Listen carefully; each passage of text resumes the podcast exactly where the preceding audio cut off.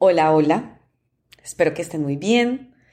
Hoy vengo con una cápsula sobre liderazgo, particularmente liderazgo ambidiestro. Miren, a mí liderar me parece fascinante. He tenido el honor, la suerte, el privilegio de liderar equipos que para mí han sido las experiencias más enriquecedoras de mi vida, las más retadoras también, pero las que me han logrado como entenderme y conocerme y al mismo tiempo amar mis trabajos y de golpe incluso también como definir mi propósito, ¿no? Y como entender qué es lo que a mí me gusta hacer en la vida.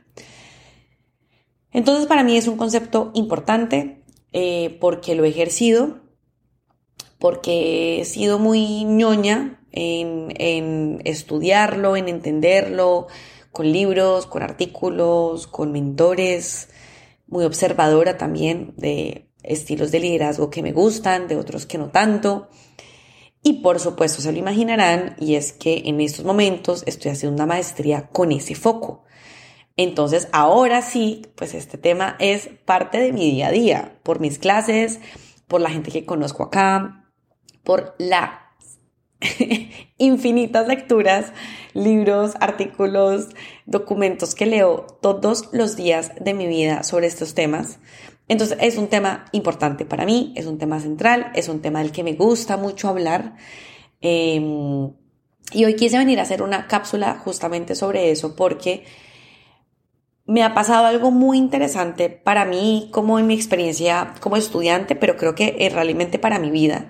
Y es que imagínense que este semestre, por cosas de la vida, realmente esto no fue planeado, logré escribir tres clases con profesores diferentes, sobre temas diferentes, pero con una particularidad y es que las tres están estructuradas en alguna parte de la clase, como en algún módulo, em, están estructuradas bajo como el objetivo de analizar casos de negocio o casos de estudio.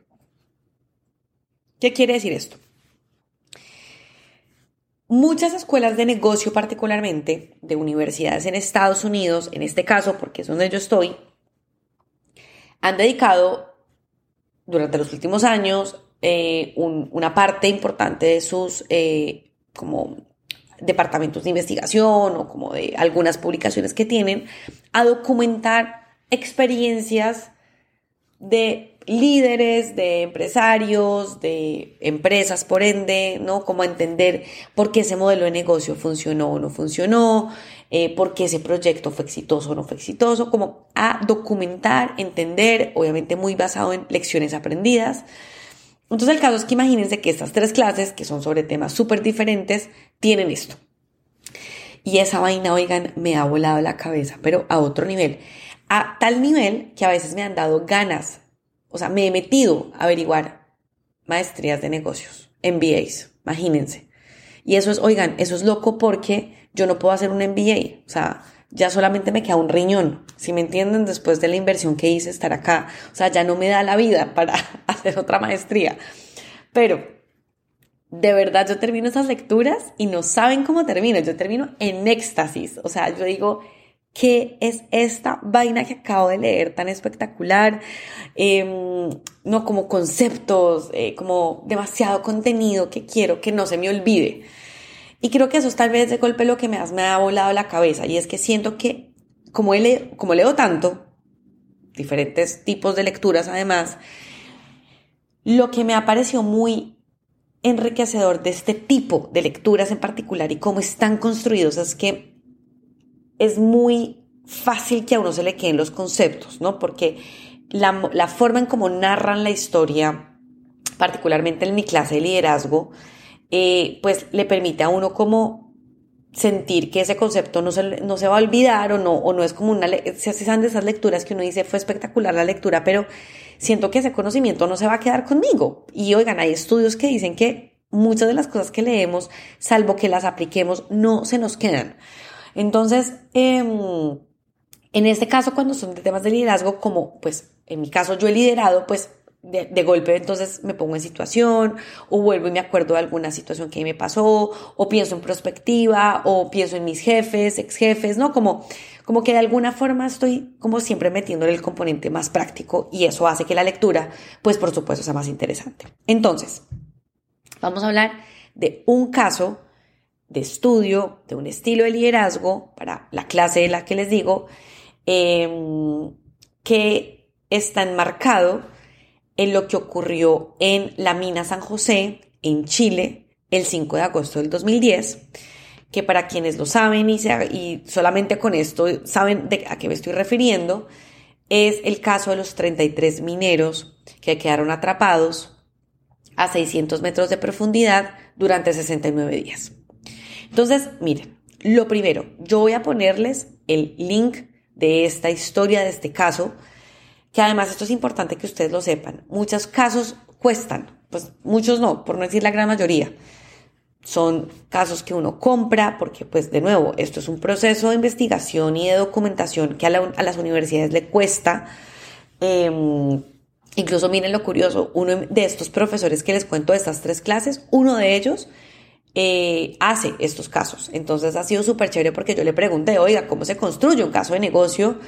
Em, es un profesor que, eh, pues previamente a esta clase que me dio acá en Nueva York, em, vivía en Boston, en Cambridge, y era profesor de la Escuela de Negocios de Harvard.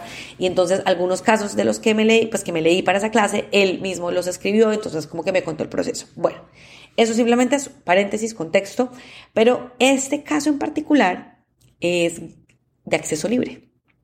Entonces voy a poner el link y para que las personas, para las personas que están más interesadas como en leerlo o en conocerlo, oigan, súper, súper, súper recomendado. Entonces, este caso le dio la vuelta al mundo, hay documentales, hay películas, los 33 son personas que se volvieron muy importantes como pues em, conferencistas alrededor del mundo, entonces es un caso que vale la pena entender. A mí dos cosas que me impresionaron un montón, que yo no tenía tan claras, esto fue en 2010, Em, y no digo que fue hace mucho, mucho, pero no sé, como que para mí esto no era tan evidente hasta que leí este caso y es, uno, cuando estamos diciendo 600 metros de profundidad, estos son dos Empire State Buildings, uno, uno sobre otro. O sea, cuando a mí me, como que, yo no sé si es que yo soy muy, muy visual, pero pensar en eso me hizo como sentir demasiado, o sea, me hizo apreciar mucho más la forma en cómo lograron sacar a los 33 mineros. Y lo segundo, 69 días metidos bajo tierra con la incertidumbre, sin comida, la salud, ¿no? Eh, en pique, o sea, me parece como demasiado impresionante este caso de resiliencia y de, jue madre, unas, un estilo de liderazgo de las personas que estaban afuera intentando sacarlos, pero de los mineros adentro también. Entonces, yo no les voy a contar el caso como en el nivel de cómo, de cómo lo sacaron y qué fue lo que hicieron, y por eso les digo, les recomiendo que lo lean, y si no pueden leerlo, que vean algún documental o, entiendan mejor, pues, de lo que estoy hablando, porque yo me quiero enfocar aquí es sobre unos conceptos de liderazgo que me parecen claves. Y que voy a ir como un poco leyendo mis notas, entonces me perdonarán si a veces hago traducciones que de pronto no son tan em, correctas, y lo segundo, eh, si me demoro de pronto un poquito, como simplemente encontrando las palabras adecuadas. Entonces, miren, lo primero y por qué quiero hacer esta, esta cápsula es que es porque yo siento que quienes nos hemos enfrentado a liderar, siempre estamos como, en una, como frente a una misma paradoja que es, ¿cómo logro yo ser un, líder o una líder que empodera a su equipo y al mismo tiempo controla a su equipo? Y entonces en este caso, de, estudio parten de esa premisa y es como, oigan, esto le pasa a mucha gente en el mundo. Estamos siempre ante una paradoja de controlar y empoderar. Y lo que pasa es que como eh, tenemos sesgos, estereotipos o partimos de liderazgos que hemos visto, ejemplo, nuestros jefes, nuestros mentores, nuestros pares, buscamos rápidamente ubicarnos en lo uno o en lo otro y la respuesta eh, positiva, pero para muchos es se pueden ambas. Y el concepto del que quiero hablar en esta cápsula es de liderazgo ambidiestro o de cómo se lidera en organizaciones ambidiestras. ¿Qué es esto? Es básicamente como en situaciones de caos, situaciones dinámicas, organizaciones dinámicas, organizaciones que no son lineares, problemas. Yo me enfrento a que esto no lo puedo hacer un paso, primero un paso, segundo otro paso, no, sino yo estoy en una como superposición de conceptos y de estrategias para poderlo lograr, ¿no? Y piénsense, pues, en el caso de la mina de Chile, pues, pues madre, está en juego la vida de 33 personas. Entonces, él dice estos, estas personas que escriben este, este caso dicen, entonces, para, para, que, para entender cómo se puede manejar esa dualidad de liderazgo, es bueno pensarse tres conceptos que no están uno tras otro, sino que hay que buscar y ser muy inteligentes y muy asertivos en que, en que sea como un baile entre estos conceptos. Es decir, los conceptos son visión, suscripción o como inscribirse a un mensaje, a una causa, como lograr que la gente siga unas instrucciones y compromiso, comprometerse. Entonces, yo cómo logro que en esa visión, eh, inscripción y, y, compromiso, que en inglés son envision, enroll y, e engage, ¿cómo logro yo que en esas tres yo me esté moviendo entre doy flexibilidad, empodero a mi equipo, estoy abierto a las ideas, estoy abierto a la innovación, estoy abierto a iterar y al mismo tiempo estoy ejecutando, controlando, midiendo, pidiendo cuentas. En las tres. Y entonces, entonces esto termina siendo como una danza. Esta es una de las razones por las que este caso en lógicas, o sea, con los lentes de liderazgo es tan exitoso. Y es que él logró hacer esto. ¿A quién me refiero por él? Andrés Ugarret es una persona que el entonces presidente Sebastián Piñera llama en el momento de crisis en el que se encuentran eh, pues los funcionarios públicos, el ministerio, la ciudadanía, Chile como país, y lo llama y le dice, él es ingeniero, y le dice, necesito que usted me ayude a sacar a esta gente de la mina. Y entonces el caso lo que explica lo que evidencia es que él se movió entre las dos cosas logró empoderar a sus equipos, darles la libertad para proponer diferentes soluciones, para buscar cuál era la mejor para sacar a estas personas de la mina y al mismo tiempo tenía unas metodologías y unas estructuras mentales que controlaban, pedían cuentas y lograban ejecución, resultados, métricas. En la primera que es la visión, me encantó cuando cuentan que cuando las, los familiares le pedían a él, oiga, ¿cómo va la cosa? ¿Los van a sacar? ¿No los van a sacar? ¿Esto en qué va? Él respondía algo que me parece súper, o sea, como esto sirve mucho sobre todo para el sector público o cuando estamos como en, en momentos de mucho estrés o de como de caos. Y es, miren, yo les voy a prometer que vamos a hacer esfuerzos determinados para sacarlos. O sea, como aquí hay compromiso, pero no puedo prometer que el resultado sea exitoso. Les puedo prometer que el proceso es exitoso, que lo vamos a, lograr y que lo vamos a hacer. Entonces, ¿qué es lo que pasa con la visión? Que uno puede moverse dentro de esa visión entre ser realista y crudo y generar esperanza. Ese es el primer gran concepto y lo que a mí más se me quedó de eso.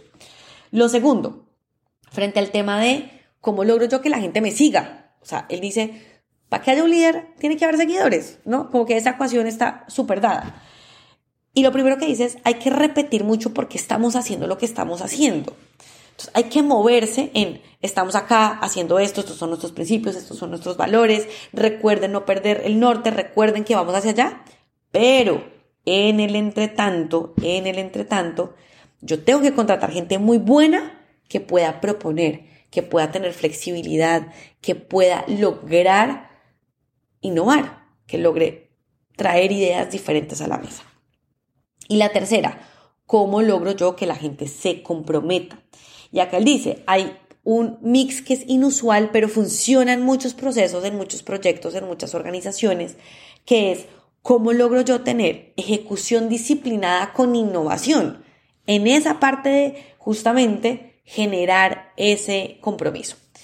Entonces, no sé, a mí de verdad les juro, este caso me encantó porque siento que si ustedes están en, su, en algún momento de su vida pensando en que les toca escoger lo uno o lo otro, pues la respuesta es que no. Y la respuesta es que si necesitan de pronto un marco conceptual que les ayude a moverse entre lo uno o lo otro, se lean este caso de estudio. Un abrazo.